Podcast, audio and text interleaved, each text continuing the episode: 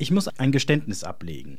Als ich in der 11. Klasse war, im Sommer 2004, ich war 17 Jahre alt und hatte noch zwei Jahre bis zum Abitur, da habe ich das ein oder andere Mal den Unterricht geschwänzt.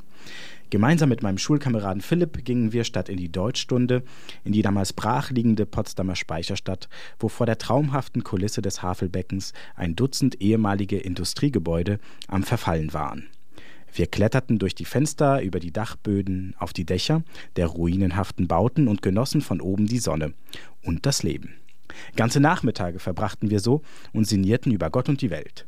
Ganz ohne Lehrkraft, ganz ohne Unterricht, ganz ohne Schule.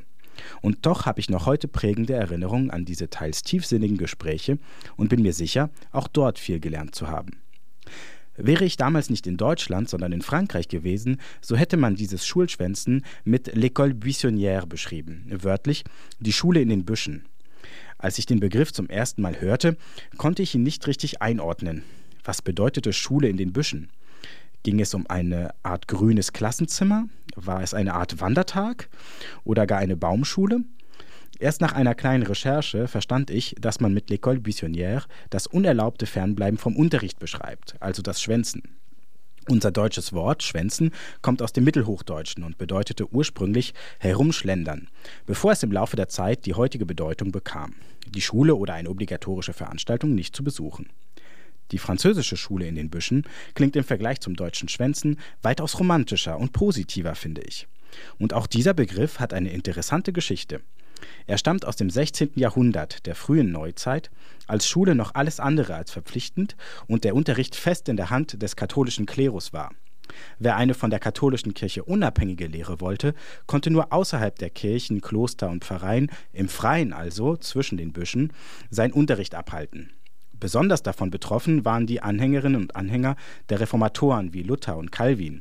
Die französischen Protestanten mussten nicht nur ihren Gottesdienst im Untergrund abhalten, sondern auch ihre nicht-katholischen Lehren geheim und somit auf dem Felde zwischen den Büschen verbreiten. Der Begriff École Buissonnière war geboren. Die Jahrhunderte vergingen.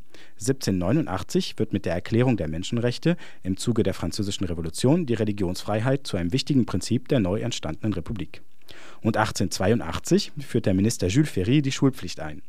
Alle Mädchen und Jungen zwischen 6 und 13 Jahren müssen nun die Schule besuchen. Dieses Grundprinzip ist bis heute erhalten. Bis inzwischen 16 Jahren müssen junge Französinnen und Franzosen die Schule besuchen. Konflikte zwischen Katholiken und Protestanten gibt es schon lange nicht mehr und Schulen im Untergrund gehören glücklicherweise ebenfalls der Vergangenheit an.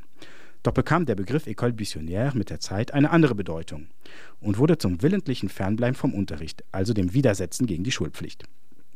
Manch ein kritischer, rebellischer Geist schwört darauf, dass einige Tage in der École Buissonnière mindestens genauso wertvoll und wichtig seien wie das klassische Drücken der Schulbank. Ich will das nicht bewerten und auch nicht beurteilen. Nur so viel sei gesagt. Wenn aus den verfallenen Gebäuden der Potsdamer Speicherstadt nicht zwischenzeitlich luxuriöse Lofts für die Oberschicht geworden wären und ich wieder in der Schule wäre, ich würde auch heute wieder auf die Dächer der Ruinen steigen, auf die Havelseen blicken und über den Sinn des Lebens nachdenken, wie damals vor 15 Jahren.